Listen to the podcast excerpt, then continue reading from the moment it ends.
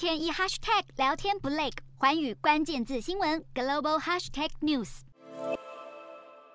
亲俄部队所控制的最大城市乌东顿内此刻十七号在遭到空袭，造成至少四人死亡。然而，同一天，十七号，乌克兰方面在近期收复的失土伊久姆，救援人员穿戴防护衣和橡胶手套，试图为更多的遗体来辨识身份，并持续发掘了更多乌克兰军人和平民的遗体。更有卫星照片显示，从今年三月到八月，俄军占领当地期间，乱葬岗的范围持续扩大。乌克兰总统泽伦斯基表示，再有证据指出乱葬岗中的遗体有被虐待的迹象，指控俄军犯下战争罪。而十九号，联合国也以一百零一对七票通过，破例开放泽伦斯基以预先录制的声明参与二十号登场的纽约联合国大会。就算俄罗斯代表反对，也没有改变结果。而西方阵营持续声援乌克兰，捷克以欧洲轮值主席国之姿，呼吁成立国际战争罪法庭，专门调查在伊久姆的相关罪行。十五号，美国政府也宣布将向乌克兰提供额外六亿美元的军事援助，并且宣布对俄罗斯再祭新制裁措施，